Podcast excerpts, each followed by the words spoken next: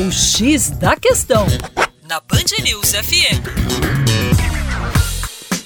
Olá, ouvinte, como vai? Tudo bem? Com você, o Juninho Lopes, você já sabe, professor de Geografia do Terra Negra. E a notícia na nossa coluna hoje realmente não é boa. É sobre o trabalho infantil.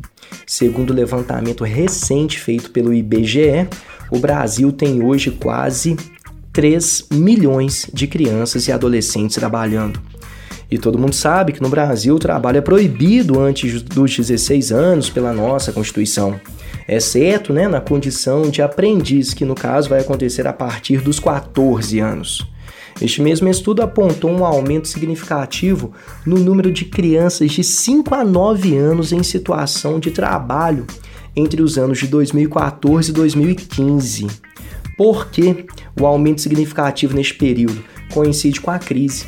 E há temor de que a longa duração dessa crise econômica esteja colocando mais crianças no mercado de trabalho, pois elas são vistas como uma fonte de reforço de renda para as famílias mais pobres. Lembrando que a maior parte das crianças trabalhadoras está na agricultura, mas elas são encontradas também no comércio e até em fábricas. Afinal de contas, né? Quem nunca viu uma criança em um sinal aqui de Belo Horizonte vendendo algum tipo de produto?